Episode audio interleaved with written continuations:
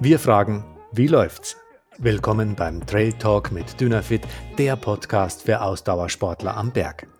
Wir sprechen mit Menschen, die etwas mehr über Trailrunning wissen als andere und ihr Wissen hier mit uns teilen. Trails beginnen dort, wo Straßen aufhören. Unsere Gäste sind Menschen, deren Alltag vom Laufsport geprägt ist. Moderator Michael Arendt ist Trailrunning-Experte und hat den Drang, stets auf dem Laufenden zu sein. Ja, hallo und herzlich willkommen bei Wie läuft's, dem Trail Talk mit Dynafit. Bei mir heute zu Gast ist ein Sportler aus dem Athletenteam der Marke. Und zwar kennt man ihn eigentlich aus dem Wintersport. Ja, er ist der derzeit wohl erfolgreichste Skibergsteiger Österreichs. Bei mir ist Jakob Herrmann. Letzten Sommer hat er aber auch gezeigt, dass er ja nicht nur Skibergsteiger ist, sondern dass auch noch weitere Talente in ihm schlummern. Er ist nämlich auch ganz spontan beim Monterosa Sky Race und das wird er uns bestimmt noch erzählen, dass das nicht wirklich nur zumindest Trailrunning ist, auf Platz 1 gelaufen und ging dann sogar fürs österreichische Nationalteam bei der Trailrunning EM an den Start. Wir wollen heute mit Jakob nicht nur übers Laufen und über Skibergsteigen sprechen, sondern vor allen Dingen auch über seinen Beruf. Er ist gelernter Koch und Ernährungswissenschaftler. Und äh, ich bin mir sicher, er hat uns auch ein paar Ernährungstipps und ein paar Insights zu dem Thema mitgebracht. Hallo Jakob, wie läuft's? Ja, hey, äh, vielen Dank. Äh, es freut mich sehr, dass ich heute beim Podcast dabei bin und äh, bei mir läuft alles richtig gut.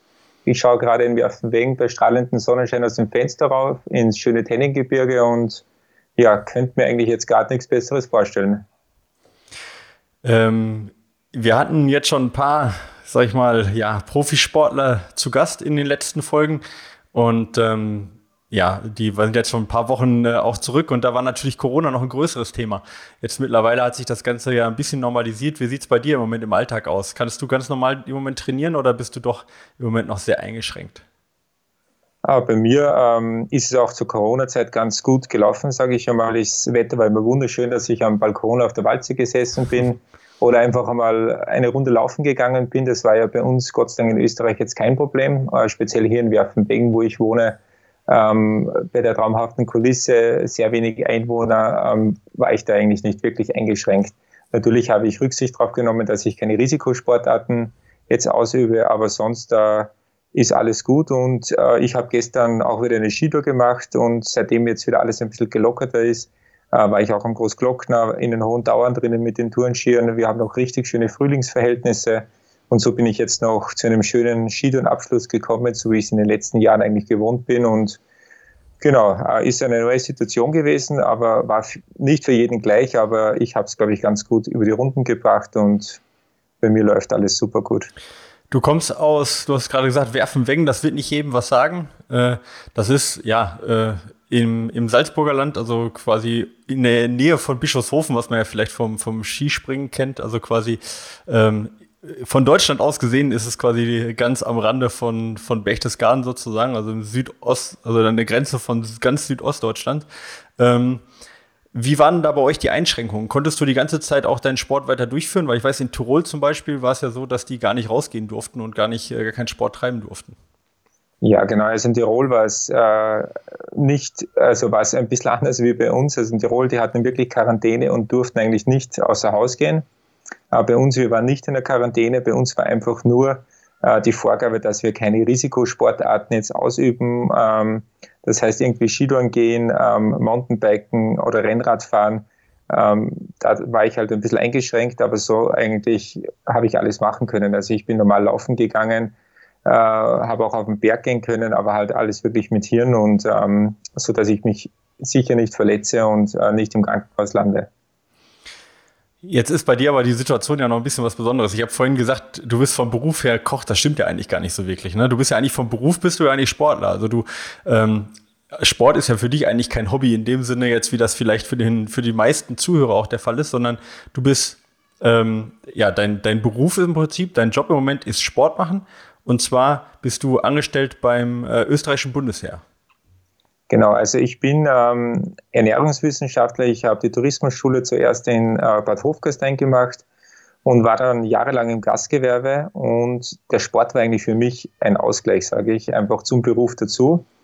Äh, während der Gastronomie ähm, habe ich zusätzlich noch ähm, die Ausbildung zum Lehrer gemacht. Also das heißt für Mathematik und Ernährung und Haushalt äh, wird auch öfter als Hauswirtschaft bezeichnet. Das heißt, ich habe den Kindern einfach gelernt, wie man mit Lebensmitteln richtig umgeht, wie man die richtig zubereitet, ähm, auf was man achten sollte und habe dann ähm, fünf Jahre in einer neuen Mittelschule in Bad Figaun gearbeitet. Das ist ähm, in der Nähe von Hallein, südlich von Salzburg. Mhm. Und bin halt nebenbei immer mehr zum Skitouren gekommen, immer erfolgreicher geworden und dann hat sich Gott sei Dank die Tür aufgemacht, dass ich ähm, ins Heeressportzentrum nach Rief komme und bin jetzt äh, dort angestellt als äh, Profisportler. Ja, genau. Also das heißt, ich kann eigentlich 24 Stunden am Tag Sport machen und genau, Wert für das bezahlt. Sport heißt ja wahrscheinlich nicht, dass du machen kannst, was du möchtest, ne? sondern du bist ja wahrscheinlich schon für eine spezielle Sportart äh, dort angestellt. Das ist wahrscheinlich Ski, also Skibergsteigen oder ist das auch im Sommer äh, Trailrunning oder, oder wie, wie kann ich mir das vorstellen? Wie sieht so der Alltag bei dir aus? Äh, ähm, also ist das quasi nur auf den Winter spezialisiert oder kannst du im Prinzip, solange du tolle Ergebnisse bringst, machen, was du willst? Ja, unter Anführungszeichen, äh, Anführungszeichen. Also ich habe eine Trainerin, die ist im Olympiazentrum in Rief stationiert. Das heißt, das Heeressportzentrum und das Olympiazentrum sind in einem Gebäude. Das heißt, also geht Hand in Hand. Das ist perfekt für mich. Mhm. Und äh, am Montag in der Früh um 7.30 Uhr ist die Standeskontrolle. Das heißt, äh, da sollte ich anwesend sein. ähm, natürlich, wenn ich jetzt im Winter in Italien bin, Frankreich bin oder in einem Trainingslager, ist das nicht möglich aber das muss ich sowieso bekannt geben. Also das heißt, äh, äh, die wissen dann immer genau, wo ich bin und was ich mache und wissen auch, dass ich äh, mit der Monika Stadlermann als Trainerin zusammenarbeite. Und äh, das heißt, nein, ich kann nicht natürlich trainieren, was ich will oder einfach jetzt sechs Stunden auf den Berg laufen, sondern das hat schon Hand und Fuß alles. Und genau, aber es macht trotzdem Spaß und äh, das ist das Wichtigste. Aber du kannst quasi, also äh, kannst Trailrunning auch genauso machen wie, wie Skibergsteigen. Also du, du bist quasi frei sozusagen jetzt auch im Sommer dein, also eine zweite Saison sozusagen reinzulegen. Da ist nichts begrenzt von dem Vertrag her sozusagen. Na, da, also da ist überhaupt nichts begrenzt. Also wie gesagt, am Montag eben die Standeskontrolle, wenn ich jetzt in Werfenwegen bin, die ist verpflichtend. Mhm. Äh, außer ich habe einen triftigen Grund, da muss ich nicht dort sein. Und ich versuche auch, dass ich mein Training im Olympiazentrum auch absolviere. Das heißt, äh, letztes Jahr habe ich mich ein bisschen mehr konzentriert oder das Training umgestellt, dass ich ein bisschen mehr Stabe mache, ein bisschen mehr mit Kraft mache und das habe ich natürlich alles in Rief gemacht. Das heißt, ich bin mit dem Rad äh, zu Hause um 6 Uhr früh weggefahren, äh, bin rausgefahren nach Rief, das heißt, das sind so gute 40 Kilometer. Dann habe ich mal lecker gefrühstückt und habe die äh, Standeskontrolle abgewartet. Und danach bin ich dann zum zweiten Training gegangen ins Olympiazentrum und während das Training vorbei war, habe ich dann Mittag gegessen, habe mir was gekocht draußen in Rief und bin am Nachmittag dann wieder mit dem Rennrad nach Hause gefahren. Hört sich, hört sich nach einem ziemlich perfekten Tagesablauf für mich an. Ja, also, sicherlich. ja, richtig schön. Also natürlich, wenn es nicht regnet, ist das äh, Radfahren natürlich ganz nett. Na, wenn es regnet, fahre ich natürlich mit dem Auto raus. Aber letztes Jahr war es eigentlich immer so, wenn ich draußen trainiert habe, äh, dann habe ich eigentlich immer mit dem Rennrad rausfahren können. Es war perfekt. Also quasi der Sport sozusagen nicht nur dein Leben, sondern auch deinen kompletten Alltag äh, äh, dann äh, bestimmt. Ja, was, was ja echt tatsächlich eine schöne Sache ist. Du bist 32 Jahre, das habe ich noch nicht, noch nicht gesagt. Du bist seit 2018, seit Dezember 2018, also jetzt seit anderthalb ähm, Jahren äh, beim Bundesheer unter Vertrag. Ähm, da bist du ja relativ spät, sag ich mal, dazugekommen. Ne? Also du bist zwar jetzt ja schon in der Nationalmannschaft seit 2010, aber äh, normalerweise kommt man ja so ins Bundesjahr dann mit 18 bis 20.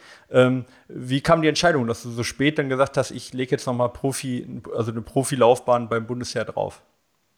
Ähm, ja, ich hatte einfach wirklich Glück. Es war früher war es nur ein Heeressportplatz für einen Skibergsteiger. Den hat der Daniel Zuck in Vorarlberg gehabt oder hat er noch immer.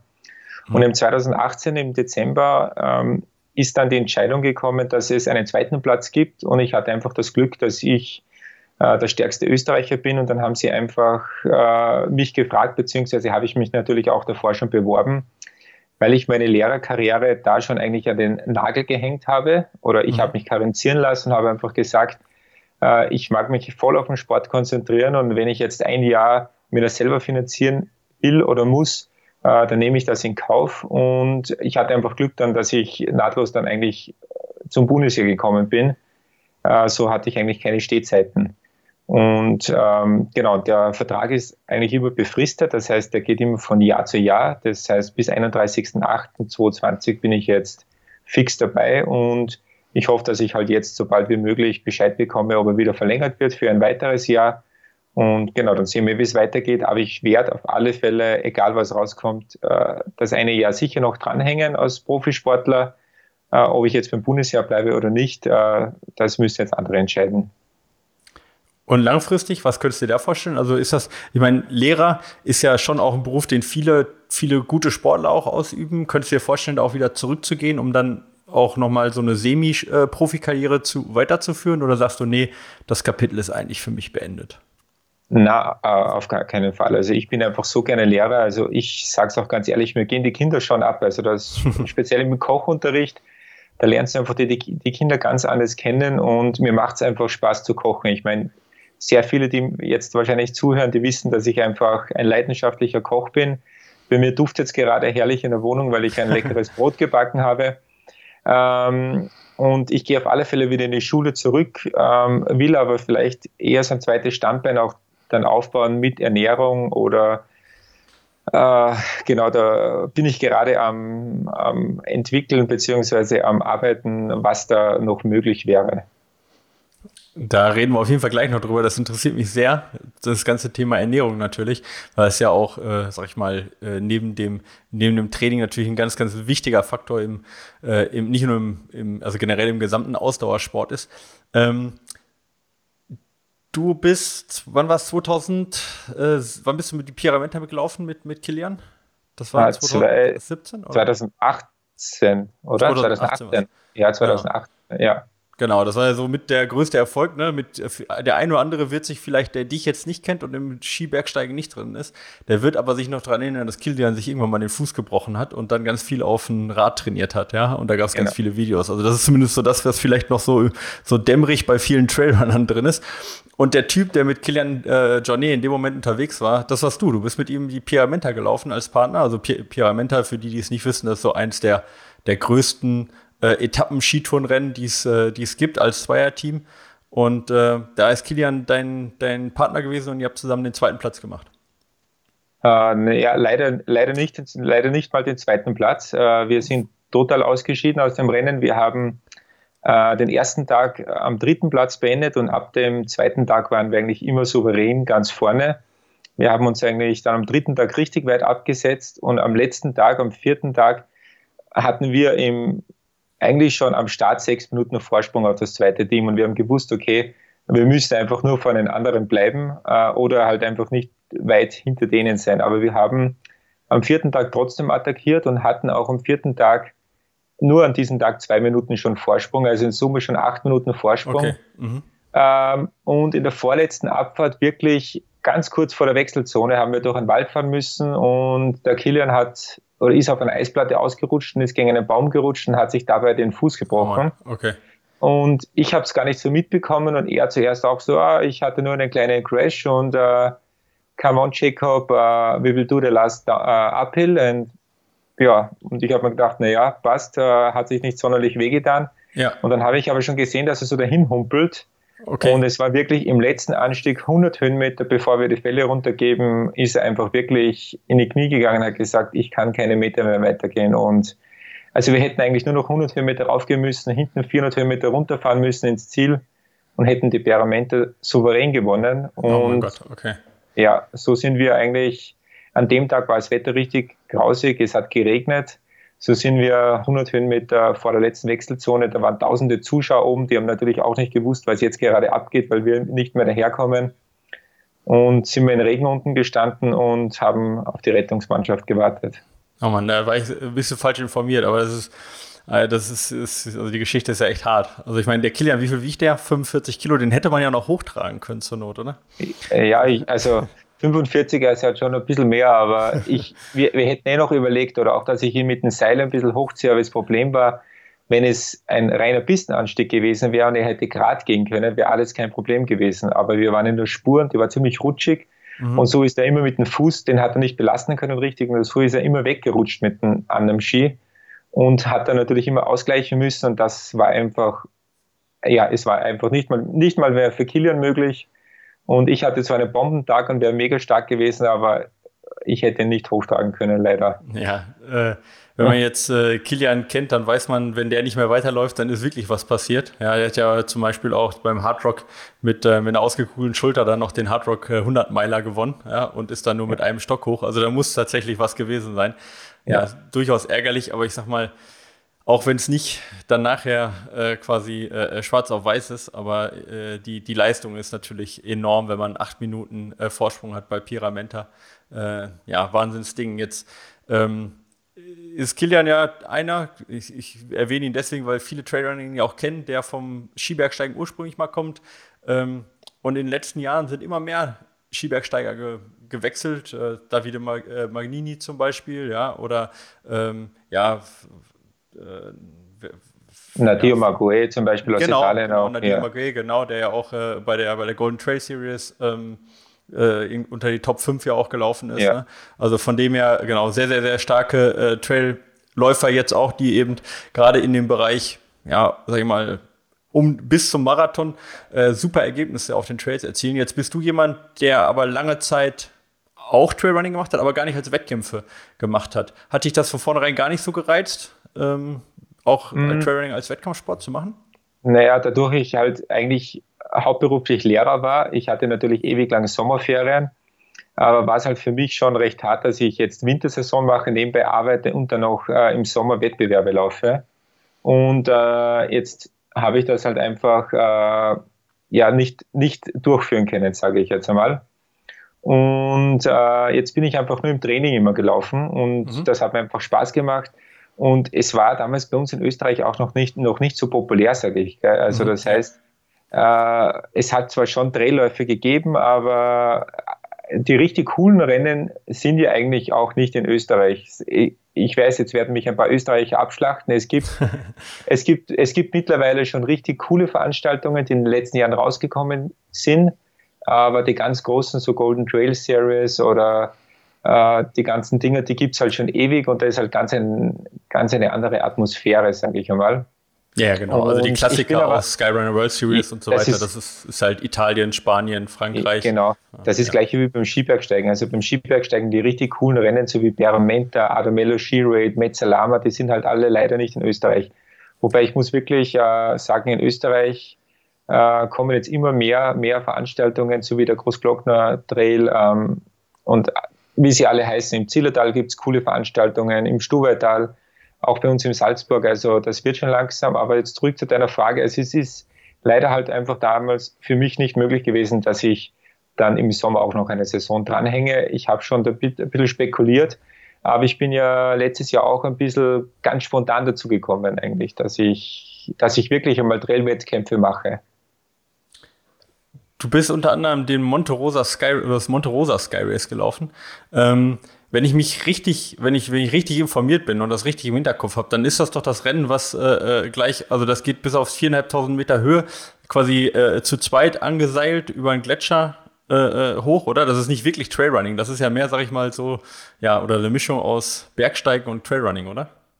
Ja, genau, also das ist ein, ein sehr spezielles Rennen. Also ich sage, das ist für mich natürlich als Skibergsteiger äh, prädestiniert, dass man da gleich, sage ich mal, in, zumindest nach dem Uphill noch in Führung liegt. Man startet in Alanya, das liegt auf 1200 Meter, das ist ein Tal südlich äh, von Monte Rosa. Und man läuft den einen durch bis auf 4550 Meter rauf auf die Signalkuppe.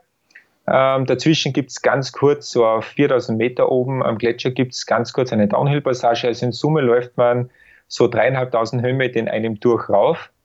Ähm, und oben ist dann die Wende und man läuft dann wieder runter. Und äh, man hat also wirklich die Vorschrift, was man mitnehmen muss, ist wirklich sehr, sehr minimalistisch von der Bekleidung. okay. Äh, und zusätzlich, man muss Grödel mitnehmen, ähm, dann Gamaschen und zusätzlich noch das Seil. Und da gibt es dann einen Fixpunkt auf 3200 Meter, wo man dann einfach mit Seil gemeinsam laufen muss. Und beim Runterlaufen kann man da das Seil wieder weggeben, aber man muss es natürlich selber tragen. Mhm. Aber bis dahin ähm, läuft man und dann ist man wirklich auf Schnee. Also das heißt, man ist sicher 1300, 1400 Höhenmeter bergauf am Schnee. Kommt mir natürlich als Skibergsteiger auch sehr zugute. Und vor allem da ist nicht mehr viel mit Laufen, weil es halt einfach über die Gletscheraufschwünge steil bergauf geht. Und da geht man dann eher mit den Stecken und genau, ist ähnlich zum Skibergsteigen. Ähm, du hast das Ding direkt gewonnen. Das war, du bist im, also das macht man auch im Zweierteam, ja, und äh, äh, ihr habt, ja, du hast gesagt, du warst im, im Bergauf, warst, dann hast du noch geführt, aber auch bergab hast du die Führung halten können äh, und hast das Ding ge gewonnen. Was waren so deine ersten Gedanken? Oh mein, Trailrunning ist ja eigentlich ganz einfach, ja, das, äh, da, da gehört nicht viel dazu, oder wie, wie war ja, das so? Direkt im Höhenflug gewesen? Äh, voll, natürlich voll im Höhenflug, aber ich war mega nervös, weil ich gewusst habe, dass ich mein Teamkollege, der wäre ja eigentlich mit einem anderen Partner gelaufen, die es vorher auch gewonnen haben, nur der hat sich dann verletzt. Mhm. Und ich habe eine Woche, bis eine Woche davor bin ich eigentlich in Korsika am Strand gelegen, habe eine Woche Urlaub gemacht mit meiner Freundin oder eigentlich 14 Tage und habe es mir so richtig gut gehen lassen. Das heißt, ich habe eigentlich 14 Tage nicht wirklich Sport gemacht, habe ab und zu mal ein Bier getrunken, habe richtig gut gegessen, ähm, war sicher nicht in der Form meines Lebens, sage ich ganz ehrlich. Und dann bin ich am Strand gelegen am letzten Tag und der William Bofelli ruft mich an und sagt, Jakob, ich habe ein Problem. äh, mir ist der Franco ausgefallen und nächste Woche ist das Monte Rosa Sky Race. Äh, läufst du da mit mir? Und ich habe mir gedacht, naja, ist jetzt ein Scherz, oder? Also ich bin mit dem William schon mal Teamrennen gegangen und ist ein richtig guter Freund von mir. Und ich habe gewusst, er ist richtig Bombe in Form, ist schon davor ein paar Läufe gelaufen, richtig viel bergab gelaufen. gelaufen. Ich habe gesagt, naja, ich bin jetzt im Moment im Urlaub, äh, bin zwar kein schlechter Läufer, aber bergab habe ich nicht trainiert. Äh, aber wenn du willst, mache ich das gerne mit dir. Und äh, bin dann da runtergefahren ins Monte Rosa Gebiet und Monte Rosa Gebiet ist für mich äh, wie mein zweites Wohnzimmer. Da bin ich auch im Winter immer wochenlang unten. Äh, mir gefällt es einfach irrsinnig gut da unten die Leute sind super lieb und äh, ja, die italienische Küche, natürlich brauche ich dir jetzt eh nichts sagen, ist natürlich äh, einfach köstlich. Und dann war das eigentlich so wie ein Urlaub für mich. Äh, wir haben das Hotel bezahlt bekommen und habe das dann einfach so auch ein bisschen als, als Ausflug gesehen. Und äh, dass ich natürlich gleich am ersten Platz gelaufen bin, das war für mich, also ich war wirklich fassungslos, dass es unter Anführungszeichen so leicht gegangen ist, weil wir ja richtig viel Vorsprung hatten schon äh, im Aufstieg und bergab haben wir jetzt gar nichts mehr riskieren müssen. Das war für mich einfach wichtig, dass ich da jetzt, wenn ich dreieinhalbtausend Höhenmeter runterlaufen muss und ich bin äh, im Training davor vielleicht zu Hause, habe ich zwei, drei Läufe gemacht, wo ich jeweils 1000 Höhenmeter runtergelaufen bin und das ganz gemütlich, war es einfach für mich ganz wichtig, dass ich verletzungsfrei im Ziel unten ankomme und natürlich äh, als Sieger, das war natürlich der Wahnsinn. War das der, der erste Berührungspunkt wirklich mit, äh, mit Wettkampfsport Trailrunning oder hast du davor auch schon einen anderen Wettkampf noch gemacht? Na, also das war wirklich mit Trailrunning äh, der, der erste Wettkampf überhaupt. Generell im Sommer habe ich sonst nur immer beim Dolomitenmann mitgemacht, aber als Paragleiter und ah, nie als okay. Läufer. Mhm. Also das heißt, äh, lauftechnisch war das komplett meine, ja, mein erster Wettbewerb. Du hast gerade schon angesprochen, du bist auch Paragleiter, also du machst sehr, sehr viel auch. Äh, beim Dolomiten Paragliding, wer das mal gesehen hat, da ist ja durchaus auch so ein bisschen zumindest Trailrunning immer dabei, ne? So, so zumindest mal so eine Minute oder zwei, naja, man also zum man Startpunkt läuft, rennen muss. Genau, man läuft am Anfang so, es sind fast fünf Minuten oder so, dass man zum Start rüberläuft. Und dann gibt es noch nach der ersten Landung einen reinen Uphill, so mit knapp zehn Minuten über eine steile Skipiste hinauf. Mhm. Und dann hat man noch den zweiten Flug. Äh, das heißt, man läuft äh, ein also sage ich mal so 40 Prozent laufen, 60 Prozent fliegen von der Zeit her. Das ist, äh, ist auch noch ein Standbein, was du hast. Ne? Du machst auch Tandemflüge, ja. Äh, ähm, oder ich weiß nicht, ob du die immer noch machst. Ich habe äh, hab das nur an deiner E-Mail-Adresse auch gesehen, dass du das wohl machst. Äh, ist das noch so eine Sache, die, die auch so noch eine, so noch eine vierte Leidenschaft nach dem Skibergsteigen, nach dem Kochen, nach dem Trailrunning ist? Äh, das Paragleiten und auch das Tandemfliegen?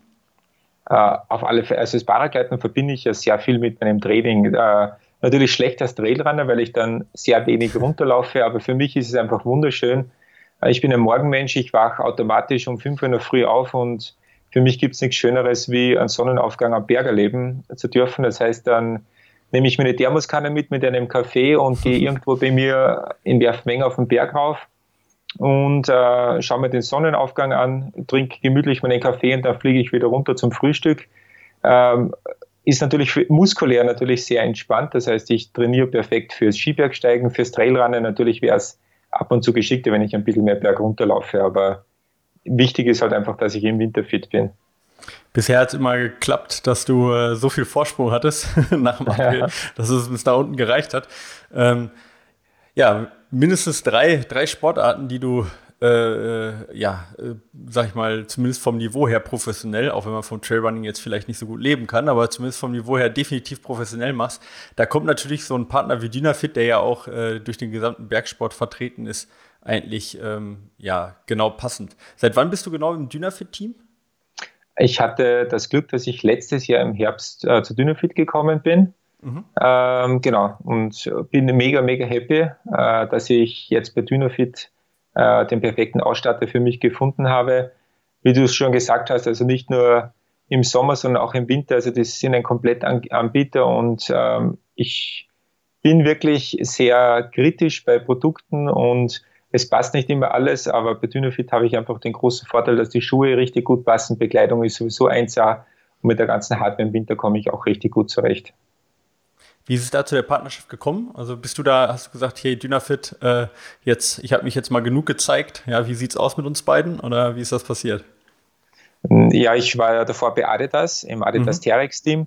Und der Alex Nails, der jetzt bei Dynafit ist, war davor bei Adidas und da haben wir schon zusammengearbeitet und wir waren immer freundschaftlich gut im Kontakt und äh, ich habe halt einfach gedacht, naja, wenn ich irgendwie was, was Neues brauche, dann könnte ich ja mal den Alex fragen und der hat ja vielleicht ein offenes Ohr für mich. Und ich war ja ganz am Anfang meiner Skitourenkarriere war ich schon mal bei Dynafit. Ähm, und das hat aber damals einfach für mich nicht ganz gepasst oder für Dynafit und da sind wir im Guten auseinandergegangen. Bin dann zu Adidas gewechselt, weil Adidas auch damals der Ausstatter war für das österreichische Nationalteam im Skibergsteiger. Und so war das eigentlich für mich dann eigentlich viel, viel leichter, dass ich einfach rund um die Uhr die gleiche Bekleidung trage. Und genau, es hat sich ja dann ein bisschen was geändert im Nationalteam. Jetzt haben wir da, oder wir haben nicht mehr alle das als Ausstatter, sondern Martini. Und äh, jetzt war das auch nicht mehr so äh, extrem. Also es war schon wichtig für mich, dass ich einen guten Ausstatter habe, aber ich habe einfach gewusst, okay, äh, mit Dynafit wäre ich einfach besser aufgestellt und die Produkte gefallen mir einfach auch irrsinnig gut und ich habe gewusst, Kopf bis Fuß, das wäre perfekt für mich und habe dann einfach den Alex mal angeschrieben und gefragt und haben uns dann lecker beim Pizzaessen getroffen und haben ein bisschen geplaudert und hat von Anfang an alles super für uns gepasst.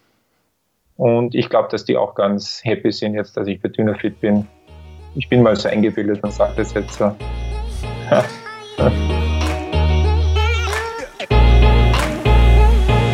Bei mir ist heute äh, Jakob Herrmann, äh, Nationalkaderathlet im Skibergsteigen und im Trailrunning in Österreich und gleichzeitig natürlich auch Dynafit-Athlet. Und äh, ja, Jakob erzählt uns heute über seinen Weg als Trailrunner, vor allen Dingen aber als Skibergsteiger auch und äh, auch über seine weitere große Leidenschaft, äh, die Ernährung. Ähm, Jakob, bevor wir weitermachen, ich würde gerne im Anschluss dann noch ein bisschen auf Wettkämpfe und auf dein Training und natürlich nicht zuletzt auf äh, das, den großen Punkt Ernährung eingehen. Habe ich ein paar kurze und knappe Fragen an dich. Ähm, in der schnellen Runde stelle ich dir ja, kurze und prägnante Frage und bitte dich da um eine schnelle und möglichst spontane Antwort. Bist du bereit? Ich bin bereit. Alles klar. Was bedeutet Trailrunning für dich? Ähm, Trailrunning bedeutet für mich, dass ich mich in den Bergen bewege, ähm, dass ich eigentlich das äh, am liebsten mache, was ich einfach, äh, ja, was, was mich einfach glücklich macht. Und es ist einfach für mich die pure Freiheit. Dein wichtigster Trailrunning-Moment?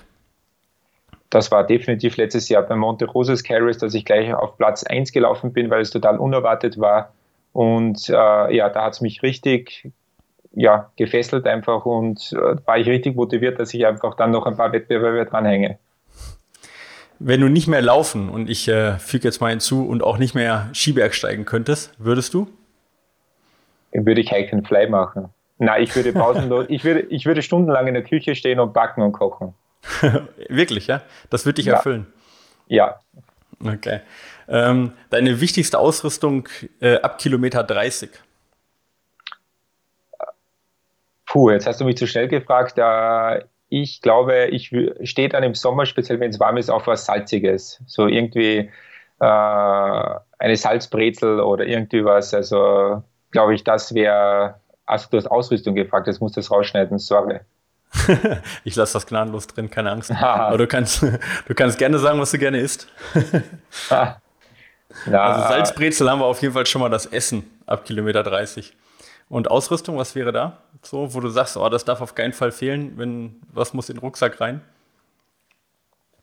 Ähm, die, also die wichtigste Ausrüstung ab Kilometer 30 ist auf alle Fälle der Softflask zum Trinken.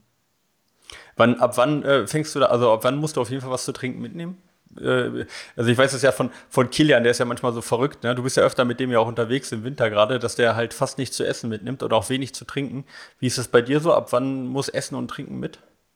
Also ich bin eine, eigentlich einer, das mit der Salzbrezel, die stelle ich mir gedanklich vor, dass das jetzt geil wäre ab Kilometer 30, aber ich würde sie nicht essen, äh, weil ich einfach weiß, dass ich einfach trinken muss und dass ich eher auf Gels äh, Wert lege. Mhm. Äh, speziell bis Kilometer 30 läufst du ja richtig auf Druck. Also das heißt, du bist ja zwei bis drei Stunden unterwegs.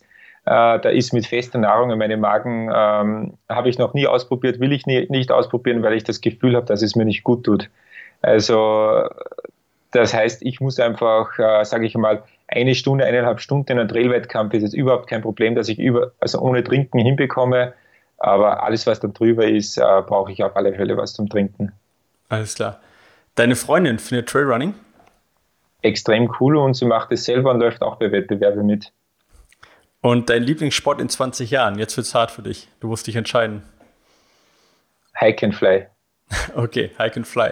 Ja, äh, ist ja auch im Prinzip verbindet der ja auch das Schöne von allen, von allen Seiten. Und die Geschichte mit der, mit der Thermoskanne ist dann immer noch drin. Also von dem her. Genau. Ja, genau. das ist das Wichtigste. Ja, vielen Dank. Und, und, vor, ähm, und vor, allem in, vor allem in 20 Jahren äh, werde ich bergab wahrscheinlich froh sein, wenn ich meine Paragleiter mit habe und ja, im Winter dann wahrscheinlich meine Ski. Machst du auch sowas Verrücktes wie mit Ski äh, Paragliden? Also, dass du runterfliegst äh, mit Ski an und dann zwischendurch mal aufsetzt und sowas? Ja, das, das Speedgliding, speziell ja. wie das am Anfang gekommen ist, habe ich es ein paar Mal gemacht. Es ist recht lustig, aber ich muss ganz ehrlich sagen, im Winter ist es einfach richtig cool, wenn du bei einem Pulverschnee runterfährst oder irgendwo im Frühling bei vielen Verhältnissen bergab fahren kannst. Also das macht mir viel, viel mehr Spaß, als im Winter dann äh, da irgendwie noch mit dem Schirm bei minus 20 Grad runterzufliegen. Okay, also quasi es gibt immer für die für die richtigen Bedingungen gibt es immer das richtige Sportgerät sozusagen für dich. Und du kannst ja. dann immer aussuchen, äh, ob es gerade gutes Wetter ist, schlechtes Wetter, gute Schneeverhältnisse oder schlechte Schneeverhältnisse. Und genau. äh, wählst dementsprechend, ob du runterfährst oder mit dem, mit dem Schirm fliegst sozusagen.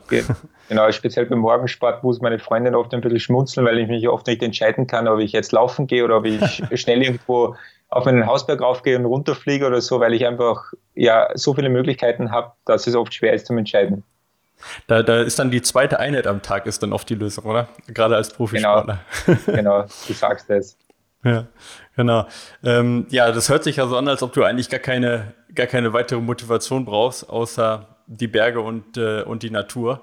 Ähm, wie sieht das denn im Training aus? Brauchst du da spezielle Ziele, um dann auch, sag ich mal so, dich richtig hart zu quälen und nochmal noch mal einen draufzulegen? Oder könntest du auch ohne Ziele, ähm, ja, sag ich mal, dein, dein, so ein strukturiertes Training durchziehen? Ähm, also jetzt zum Training nochmal. Ich bin eher der, also ich bin nicht der Trainierer, sondern ich bin der leidenschaftliche Sportler. Mhm. Dadurch ich ja äh, da dazugekommen bin, dass ich einfach das als Ausgleich sehe, ähm, habe ich das habe ich den Drang jetzt nicht, dass ich mich im Training extrem quälen muss. Ich bin eher der Grundlagentrainierer und genieße eher mehr im Training und bin halt dafür stundenlang oft zu lange ähm, am Berg unterwegs oder am Rennrad unterwegs. Das heißt, so ganz kurz Intervalltraining mache ich ganz, ganz selten. Also ich nehme eher so ähm, die Wettbewerbe als, als Vorbereitung für die Wettkämpfe, also für richtig äh, interessante, wichtige Wettkämpfe dann. Wenn du jetzt also du hast gesagt, du mach, also, nimmst die Wettkämpfe auch teilweise als intensives Training. Jetzt ist beim Skibergsteigen gibt es ja sehr, sehr unterschiedliche Distanzen auch. Ne? Wir hatten vorhin die Pyramenta. Du hast das äh, Mountain Attack gewonnen 2019, 2020, sogar mit Streckenrekord, ja, was eine Wahnsinnsleistung ist. Das ist ja so, sag ich mal, von der Distanz her äh, circa Marathon, glaube ich. Ne? Also äh, genau. in Saalbach ist das ja. Ähm, beim Trailrunning hatten wir vorhin äh, äh den äh, also ganz, ganz extreme Verhältnisse beim Monte Rosa Sky Race. Also sehr, sehr unterschiedliche äh, Sachen eigentlich, die du machst. Wenn du dir jetzt gerade beim Trailrunning so einen perfekten Wettkampf stricken könntest, äh, gibt es da einen, wo du sagst, genau so soll der ausschauen? Oder du dürftest jetzt auch einen selber erfinden, dass du sagst, na, das Gelände müsste jetzt sehr technisch sein und so steil und so viel Höhenmeter? Was wäre also so ein perfekter Wettkampf? Also wenn du mich die gleiche Frage für den Winter äh, fragen würdest, dann, dann wäre es einfacher, weil dann würde ich sagen, so lange wie es geht und auf der Höhe oben auf über 4000 Meter, weil da weiß ich, dass ich im Moment wahrscheinlich unter den drei Besten der Welt bin. Äh, mhm. Umso länger das Rennen, da sagt jeder, umso besser werde ich. Und speziell, wenn es auf der Höhe auch noch ist, technisch ist, äh, so wie eben die Mezzalama, die auf über 4000 Meter raufgeht, solche Rennen liegen mir einfach. Oder Etappenrennen. Ich kann mich irrsinnig gut und schnell erholen. Ähm, und das ist wahrscheinlich, weil ich sehr viel Grundlage trainiere, ähm, taugen mir diese Rennen am meisten. Beim Trailrennen habe ich mich über 30 Kilometer noch nicht drüber getraut, sage ich ganz ehrlich, ähm, weil ich dann wahrscheinlich mehr Laufen trainieren müsste. Und so die 30 Kilometer oder so bis drei Stunden Laufen, das drücke ich so auch ganz gut durch, wenn ich jetzt nicht so viel laufe. Und alles, was drüber ist, da merke ich dann schon bei einem 30er U, jetzt schon langsam gehen die Muskeln zu oder für das müsstest du ein bisschen länger laufen trainieren. Also im Moment perfekter Trailwettkampf so an die 30, äh, an die ja, 30 Kilometer und äh, steile Uphills und bei den Downhills ist mir eigentlich relativ egal, wie die sind. Also die können technisch sein, die können flach sein, also da kann ich eigentlich alles gleich gut. Okay, also nicht sehr, muss nicht sehr flowig sein, also jetzt nicht eher so der Sierra Senal-Typ, sondern du bist eher so der Dolomiti Sky Race-Typ. Ja, auf alle Fälle. Also ich glaube, äh, wenn es extrem unrhythmisch ist mit steile Anstiege, äh, ist es mir eigentlich am liebsten. Käme das denn für dich in Frage, mal so eine Serie mitzulaufen? Also Skyrunner World Series, äh, Golden Trail Series oder ähnliches, dass du sagst, oder auch in Österreich zum Beispiel, dass du sagst, ich, ja, ich mache so eine zweite Saison und, und spezialisiere mich da im Sommer drauf? Wäre da nicht das Corona gewesen dieses Jahr, Aha, dann hätte okay. ich das gemacht. Was war, also der, was hätte, war der Plan? Also Einstieg wäre geplant gewesen mit dem Monte Rosa Sky Race wieder. Da wären wir mhm. auf den Streckenrekord gegangen. Ähm, danach wäre in Spanien die Weltmeisterschaft im Skyrunning gewesen, Anfang Juli. Äh, danach Großglockner Ultra Trail, da hätte ich mich das erste Mal über die 30 Kilometer gewagt und wäre die 50 Kilometer Strecke gelaufen. Ähm, danach wär, auf den genau. Okay, ja, genau, das wäre auf jeden Fall, wenn du gewonnen hättest, ein, äh, zumindest ein äh, Streckenrekord dann auch gewesen. und danach wäre ich nach Tromsø geflogen ah, und wäre beim Tromsø Sky Race mitgelaufen. Also ich hätte dann von dieser internationalen, internationalen Sky Race Serie einige Bewerbe mitgemacht. Auch Limone wollte ich laufen. Äh, also alle, also alle von der Sky Race Serie hätten mich einfach irrsinnig interessiert. Und bei Tromsø, bei Kilian zu Hause, ist das ja äh, von Kilian auch selber äh, organisiert, von dem her bietet sich das ja an, da mitzumachen, wahrscheinlich, wenn du ihn persönlich kennst. Ne? Ja, genau, auf alle Fälle. Und in Tromsø war ich letztes Jahr nach dem Metzlama bei einem Skitouren-Wettkampf, da war ich eingeladen und ich hatte eine wundervolle Zeit zum Skitouren gehen in Tromsø und das was, ist mir so schön in Erinnerung geblieben, dass ich mir gedacht habe, ich muss es im Sommer auch mal sehen. Mhm. Und genau, und natürlich Kilian, ich habe gewusst, der organisiert das und das wäre natürlich perfekt, äh, wenn ich da mitlaufen würde. Jetzt ist, äh, ist ja noch nicht aller Tage Abend. Könntest du dir vorstellen, wenn jetzt die, ja, wenn äh, die Trails wieder geöffnet sind, sage ich mal, die Wettkämpfe wieder stattfinden, dass zumindest äh, Limone, was ja Mitte Oktober stattfindet, dass das äh, ähm, auch noch äh, in, in, deinem Fokus bleibt, dass du es mitläufst? Oder sagst du, nee, jetzt die Saison ist für mich abgehakt, ich konzentriere mich lieber auf, ähm, auf die Wintersaison 2020, 2021? Na, also auf keinen Fall. Also das heißt, ich, äh, also ich konzentriere mich natürlich auf die Wintersaison, aber sobald irgendwo ein Trailwettkampf ist, äh, der mir gut reinpasst, äh, den laufe ich auf alle Fälle mit. Okay, also stehst in den Startlöchern. Äh, wie sieht da gerade im Moment dein Training aus? Also ähm, eher, eher sehr breit, dass du sagst, ach, ich mache eigentlich alles, ich weiß ja nicht, wo es hingeht. Oder hast du schon so ein, so, ein, so ein Ziel im Kopf, wo du sagst, na, ich gehe jetzt mal davon aus, dass das stattfindet und ich möchte da, möchte ich äh, zum Beispiel Tromsø oder so und da da habe ich jetzt einen ja. Trainingsplan. Also jetzt im Moment ist es so, dass ich vor vorletzte Woche habe ich einmal eine Woche komplett gar nichts gemacht, also meine Ruhewoche und habe jetzt mit der letzten Woche wieder ganz locker angefangen, ein bisschen laufen und Skitouren gehen. Solange es noch zum Skitouren gehen geht, also gehe ich immer noch mit Ski, das ist mir einfach am liebsten. und ich bin halt einfach gerne im Schnee und versuche aber schon immer wieder tageweise das Laufen einzubauen, wobei ich im Moment eher schaue, dass ich ein bisschen flach laufe und nicht länger wie eine Stunde. Und äh, beim Trailrunnen jetzt so sind es eine Stunde bis eineinhalb Stunden, aber nicht mit vielen Höhenmeter, einfach so ein bisschen flowig dahinlaufen, einfach nur zum Ausgleich. Wie lange dauert das dann bei dir? Also man, man kennt das ja teilweise von, von Sportlern, die beide, beide Sachen machen, dass die innerhalb von, sag ich mal, mehr, mehr oder weniger von einem auf den anderen Tag halt wechseln und sagen, so, Skitouren-Saison vorbei, jetzt kommt Trailrunning. Äh, ist das bei dir eher so ein fließender Übergang über Wochen, ja, dass du immer weniger Skitouren gehst, immer mehr läufst? Oder sagst du, nee, äh, auch von einem auf einen anderen Moment, wenn, wenn die Verhältnisse es nicht mehr zulassen, dann ist Skitour vorbei und bis dahin versuche ich alles auszuquetschen? Ja, also ich versuche alles auszuquetschen. Letztes Jahr habe ich am 20. Juni ähm, meine letzte Skitour gemacht. Da war ich am Glockner nochmal. Also ich versuche jetzt noch, dass ich einfach, sobald es irgendwie geht und das Wetter es zulässt, dass ich noch auf Ski gehe.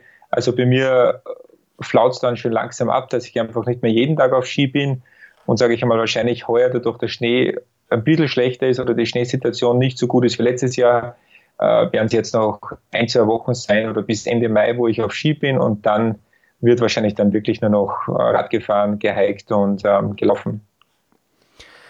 Jetzt haben wir viel über, über Rennen vor allen Dingen gesprochen, über Trailrennen, aber auch über, über Skibergsteigerennen. Sollen wir ein bisschen über, äh, über die ganze, die ganzen Part Ernährungswissenschaft und, und, äh, und ja, Kochen sprechen? Das ist ja so, sag ich mal, deine, deine zweite große Leidenschaft. Ja, sehr gerne, wenn du so viel Zeit hast und ich hoffe, dass ich jetzt da nicht, nicht aus, ausschweife und stundenlang zum Reden äh, oder anfange nicht mehr aufhöre, dann sehr, sehr gerne. Ja, ich, ich, ich glaube, es wird interessant. Äh, also Ernährung ist ja, ist ja tatsächlich so eine Sache, das ist ja, äh, da kann man ja auch vielerlei Meinungen sein. Äh, es ist ja gleichzeitig Leidenschaft, gleichzeitig Wissenschaft und gleichzeitig auch Leben. Ähm, von dem her interessiert mich das natürlich durchaus. Ähm, wie sieht das denn bei dir aus? Hast du ein spezielles Essverhalten? Also kann man dich irgendwie kategorisieren, dass du sagst, ja, ich bin Vegetarier oder Veganer oder äh, bist du Genussmensch? Ähm, also mittlerweile ein Genussmensch. Ähm, ich habe aber schon, als ich stehe, also ich, wir reden jetzt einfach ganz offen, das soll jeder wissen, ich habe in meinem Ernährungsstudium oder in den letzten Jahren sehr viel experimentiert. Also das heißt von, ich habe teilweise versucht, äh, Low Carb, dann habe ich ähm, versucht, mich nach Brucker zu ernähren mit äh, sehr viel Rohkost, das ist aber schon sehr, sehr lange her. Ähm, dann habe ich äh, versucht, dass ich sehr wenig Fleisch esse. Also ich bin nicht der große Fleischesser, mir schmeckt es schon, aber ich brauche es überhaupt nicht jeden Tag. Also es reicht mir einmal in der Woche oder einmal in zwei Wochen. Ähm, dann habe ich, also das heißt vegetarisch, äh, habe ich mich versucht zu ernähren und dann auch zum Teil auch vegan, wobei ich einfach auf gewisse Sachen wie Käse, Eier nicht wirklich verzichten will. Mir schmeckt es einfach zu gut und ich glaube, der Körper braucht es einfach. Also das heißt, ich habe wirklich schon alles durchprobiert und habe jetzt für mich so den richtigen Schlüssel gefunden. Es hat auch Zeiten gegeben, wo ich über Ernährung und beziehungsweise einfach äh, geschaut habe, dass ich vom Gewicht stabil bleibe oder dass ich sogar, weil ich einfach gemerkt habe, natürlich umso weniger Gewicht, das man hat am Berg, umso leichter geht es bergauf, aber das geht halt nur bis zu einem gewissen Grad gut. Und ich habe eben, sage ich auch ganz ehrlich hier jetzt, äh, den Grad mal überschritten, wo es mir auch nicht so gut gegangen ist. Mhm. Ähm, und dadurch also ich habe auch, äh, das war auch der Grund, warum ich zum Trailrennen einmal aufgehört habe, ein, zwei Saisonen. Ich hatte einen Ermüdungsbruch in der Ferse und das war einfach, ich hatte einen Nährstoffmangel unter Anführungszeichen. Obwohl ich mich gut auskenne, äh, ich wahrscheinlich ein sehr guter Ernährungsberater war, war ich zu diesem Zeitpunkt nicht fähig, dass ich es an meinem Körper ausübe. Also dann einfach auch ein bisschen extrem geworden und versucht zu sehr zu optimieren und dann über das Ziel hinausgeschossen. Auf alle Fälle. Also sicher einen Teil äh, oder sage ich mal eine leichte Phase der Sportlermagersucht oder ich mhm. weiß nicht, wie man dazu, dazu sagt. Also das heißt, ich habe natürlich versucht, einfach so leicht wie möglich zu sein und dass noch die beste Leistung rausschaut. Und das hat sich aber dann durch einen Ermüdungsbruch ganz, ganz schnell schlagartig geändert. Also das heißt, da, ja, da war ich halt einfach extrem eingeschränkt, habe dann mehr aufs Radfahren gehen müssen. Und was mein Körper halt nicht gewohnt war, dass ich halt jetzt einen Kraftausdauersport mache wie das Radfahren. Ich hatte ewig viel Zeit äh, und bin dann gleich stundenlang am Rad gesessen und mein Körper war es einfach nicht gewohnt und habe dann nicht zugenommen, wie ich den Ermüdungsbruch gehabt habe und bin herumgelegen, sondern äh, ich habe noch mehr verbrannt, weil einfach mein Körper einfach zu der Situation oder in, zu dem Zeitpunkt einfach total überfordert war. Und äh, habe auch ja, es klingt immer blöd, es ist wahrscheinlich sehr viele Psychologen sind sehr gute Berater, aber haben oft auch selbst Probleme, die sie nicht in den Griff bekommen. Ich habe dann einfach eine Zeit gebraucht, dass ich gewusst habe, okay, ich muss einfach wieder gescheit essen und alles essen und nicht einfach alles am Teller umdrehen. Ist das dann so ein bisschen, also ich meine, das ist ja dann so, so ein, du, du, hast jetzt ja, wenn man mit, also mit dir spricht, hast du ja eigentlich ein sehr positives Verhältnis zu Essen. Ja? Ähm, wenn man dann zu viel weiß äh, über das Essen, ja, ähm, kann, das, kann sich das auch manchmal umdrehen dann, dass du dann sagen würdest, ja, teilweise war Essen dann eher auch was Negatives, also ich darf das nicht, ich darf das nicht, ich sollte das nicht und so weiter? Nein. Ja, also speziell äh, bei gewissen Zusammensetzungen von der Ernährung, wenn man zum Beispiel weiß, dass wenn man ein Fleisch isst und das vielleicht mit Milchprodukten kombiniert, dann kann man die, das Eisen, vom, das im Fleisch enthalten ist, gar nicht so gut verwerten mhm. oder äh, wird das einfach stark eingeschränkt. Und wenn du dann natürlich vor einer geilen Prosciutto-Pizza sitzt und dann ist, ist dann der mega geile Mozzarella oben und dann noch oben Prosciutto, dann denkst du dir vielleicht, also in meiner Situation war es dann oft so, denke ich mir so, ah, esse ich jetzt eine reine vegetarische Pizza mit Käse oder esse ich vielleicht eine Pizza und sage, äh, bitte einmal ohne Käse und nur mit Prosciutto oder mit Lachs. Äh, und da, ja, so wie du es gesagt hast, man weiß dann einfach zu viel, man sieht den Teller äh, und, und denkt dann einfach nach, was wäre jetzt die beste Zusammensetzung vom Essen und nicht mehr, schmeckt es geil oder schmeckt es nicht geil. Natürlich hat das Essen immer gut schmecken müssen, aber es war dann schon so oft, äh, wenn ich essen gegangen bin, dass ich nachgedacht habe, nicht was wäre jetzt lecker, sondern was wäre jetzt gut oder was wäre jetzt für den Körper gut zum Essen. Hm. Ist ja, man, mhm. man, kann das natürlich auch äh, das Ganze positiv ausnutzen. Speziell nach Wettbewerben, wenn ich ins Ziel komme, weiß ich, äh, das wäre jetzt gut, was ich jetzt essen sollte oder trinken sollte. Aber ähm, es war dann natürlich schon so arg, dass ich einfach, wenn ich essen gegangen bin, mit Freunden drauf geschaut habe. Ähm, und das habe ich Gott sei Dank jetzt wieder komplett abstellen können. Du hast gerade gesagt, du bist ein enorm guter Regenerator. Also du regenerierst ja. unheimlich schnell. Etappenläufe sind genau dein Ding. Auch gerne mal über, äh, über, über ähm, was hast du gesagt, über 4000 Meter sogar, ja, wo ja, sag mal, Eisenaufnahme auch eine ganz große, oder äh, zumindest die äh, Sauerstoffaufnahme eine ganz große Rolle spielt, ja. Ähm, wie, aber wie sieht das denn aus mit der Regeneration? Also wenn man, wenn jetzt unsere Zuhörer, wenn die sagen, ah, äh, Regeneration, das ist auf jeden Fall was, äh, wo ich noch dran arbeiten ähm, kann oder muss. Äh, was wären so deine Tipps für eine optimale Regeneration, also in Bezug auf Ernährung? Also ich kann jetzt nur von, von mir aus sprechen. Also für mich ist die beste Regeneration einfach, speziell jetzt im Sommer oder auch bei warmen Wettkämpfen, trinken, trinken, trinken. Äh, mhm. Das heißt, wenn ich jetzt ins Ziel komme, es steht das obergute, geile Kuchenbuffet da, äh, dann nehme ich mir zwar den Plastikbecher und fülle den Plastikbecher nicht mit äh, äh, also nicht mit Getränk jetzt dann, sondern da stopfe ich einen Kuchen rein oder Nüsse oder Schokolade und mhm. das nehme ich mir einfach so mit und ich schaue dann einfach, dass ich so schnell wie möglich den zweiten Becher dann einfach einmal mit Wasser auffülle, dass ich ein bisschen die Flüssigkeit Haushalt decke.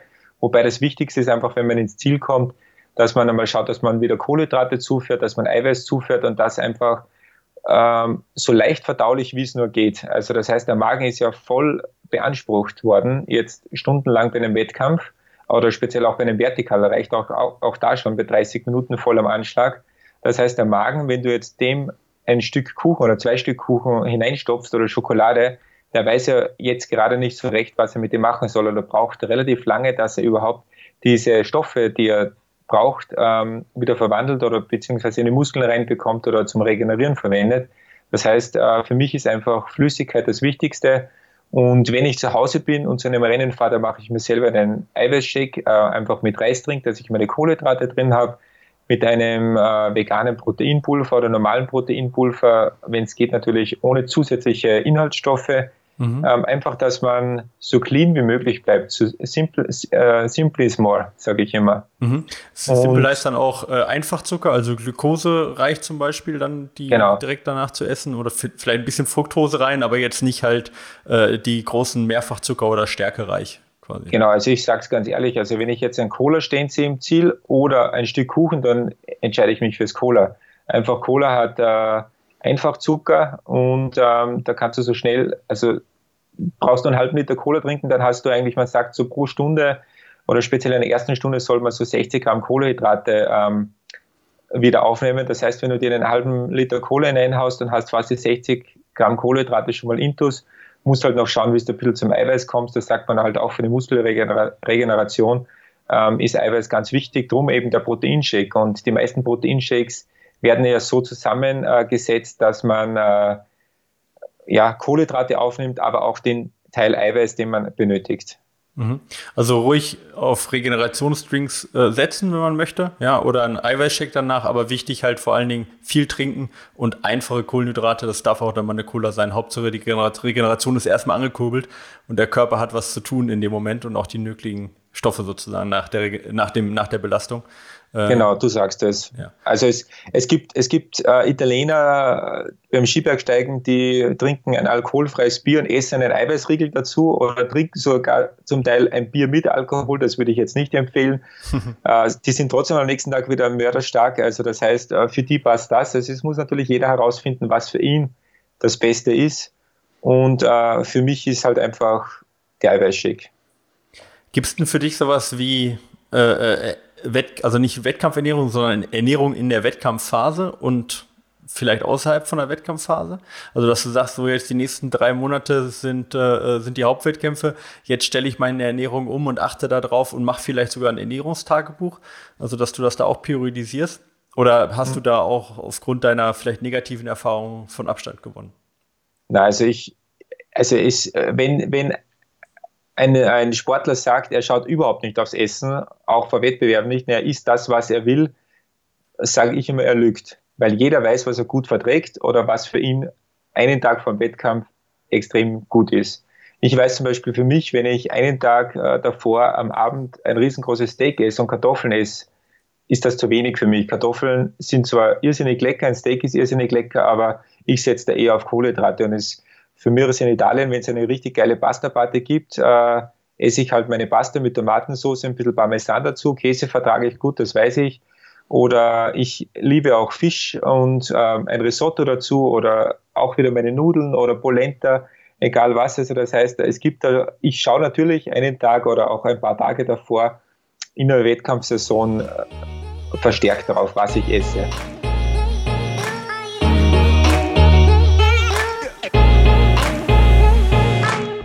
Wir haben heute den ja, Kochlehrer, Ernährungswissenschaftler, aber vor allen Dingen Profisportler ähm, im Skibergsteigen und im Trailrunning, Jakob Herrmann bei uns. Ähm, Jakob erzählt uns über seinen Sport und äh, auch über seine Ernährung und wir wollen vor allen Dingen gleich von ihm wissen, oder ich will von ihm wissen, äh, was für Tipps er uns normalen Sportlern mit auf den Weg gibt und äh, über seine Projekte 2020, 2021 sprechen. Aber Jakob, kurz möchte ich noch äh, einmal unsere Rubrik äh, Entweder oder äh, reinbringen. Und zwar stelle ich dir kurze, knappe Entweder oder zu fragen und du musst dich zwischen einer äh, von zwei Optionen äh, entscheiden.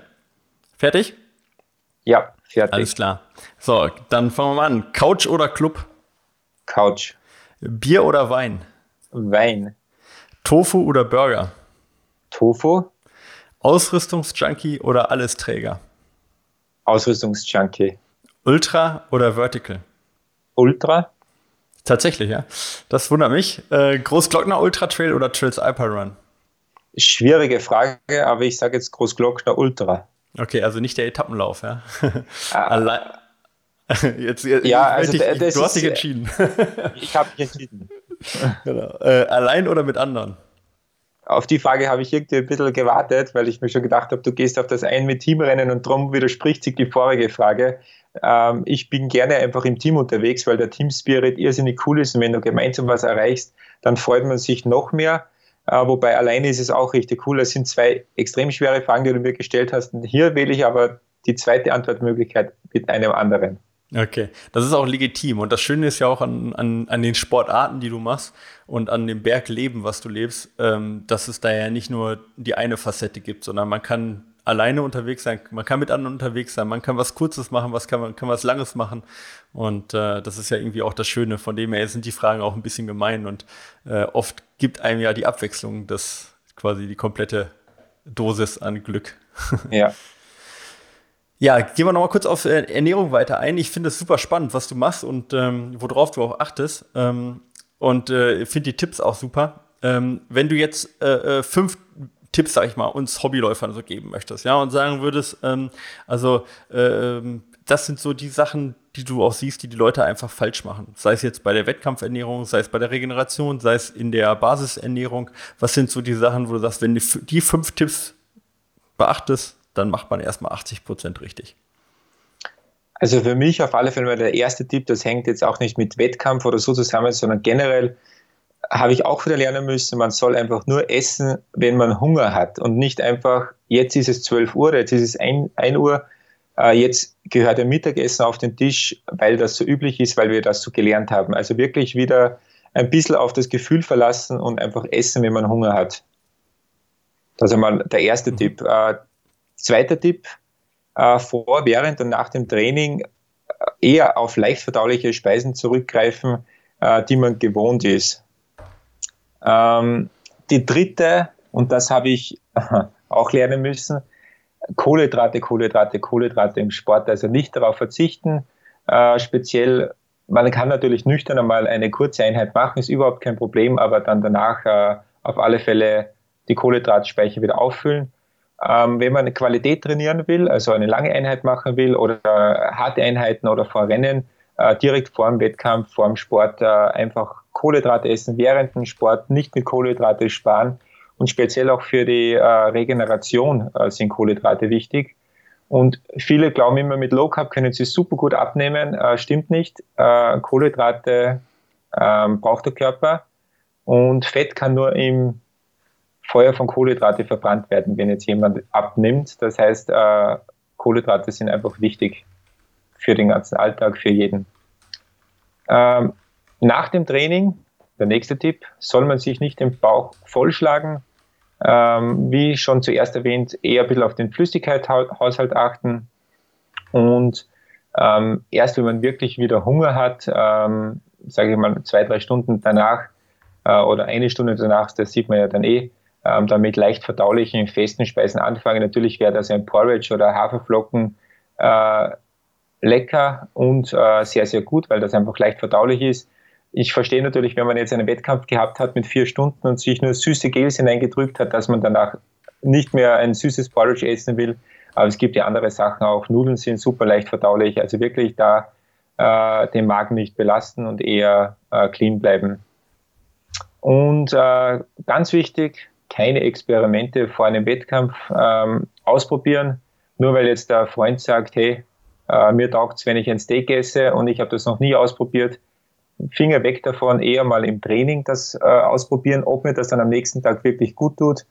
Ähm, und alles einfach, was neu ist, zuerst mal im Training ausprobieren und nicht einen Tag vom Wettkampf oder sogar im Wettkampf.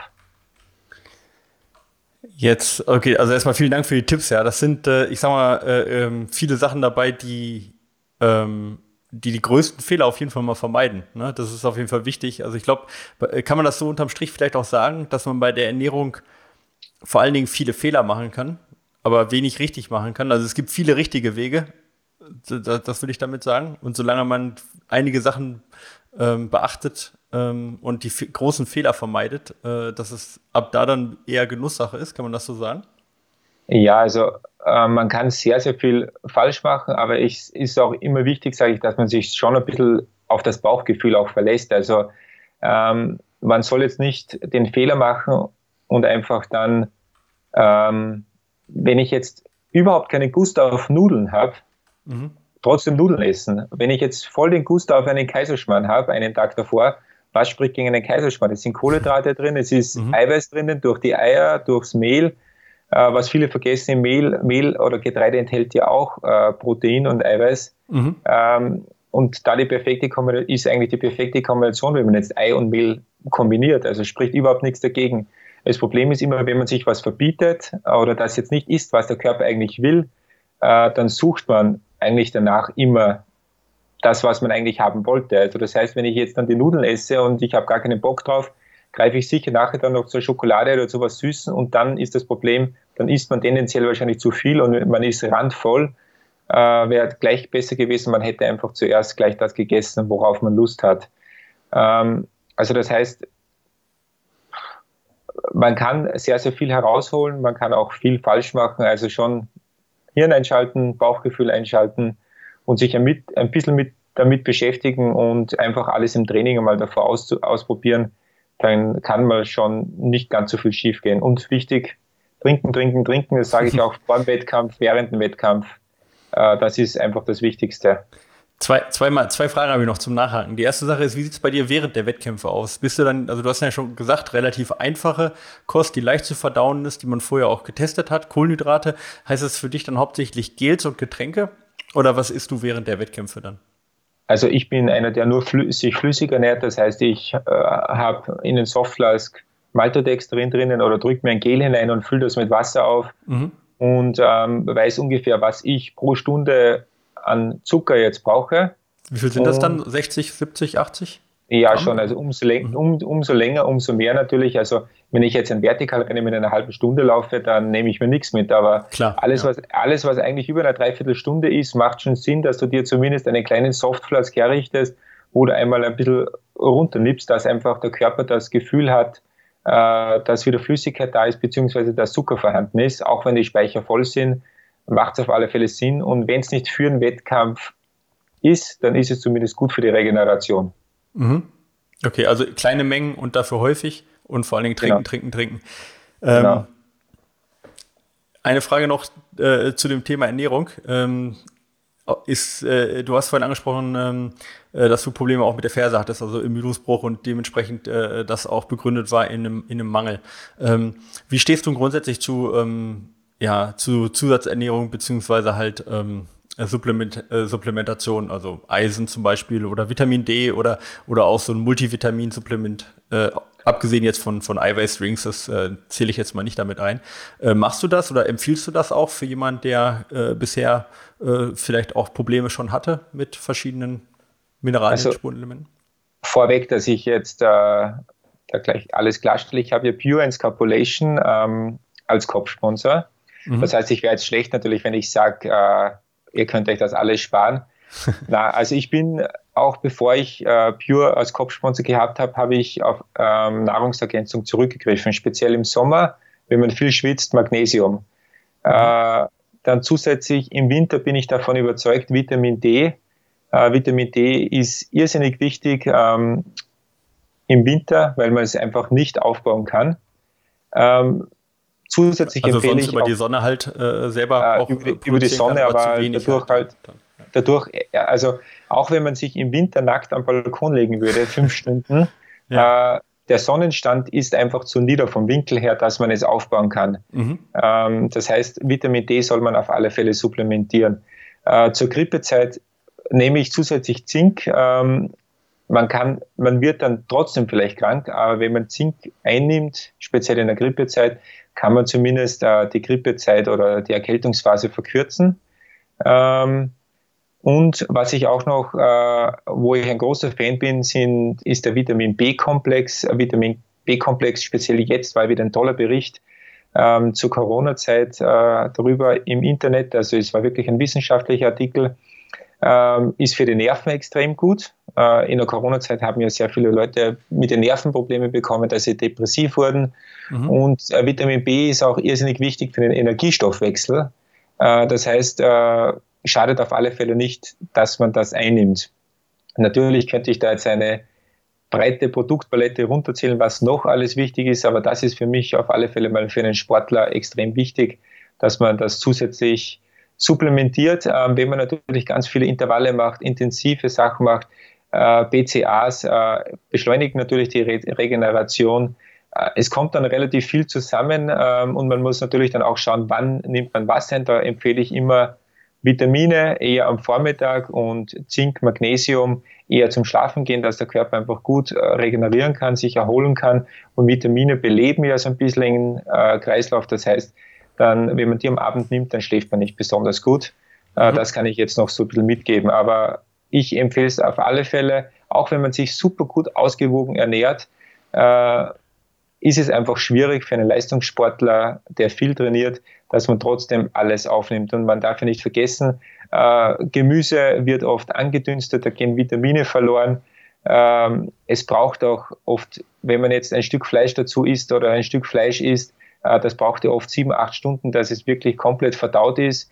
Kommt dann wirklich alles im Körper an, was man gegessen hat? Das sind immer so Fragen, äh, die ich mir stelle und da ist einfach mit äh, Supplementierung ähm, ist es da einfach dann gegessen, weil du schluckst das Ding runter und äh, ja, es kommt wirklich da an, wo es ankommen soll.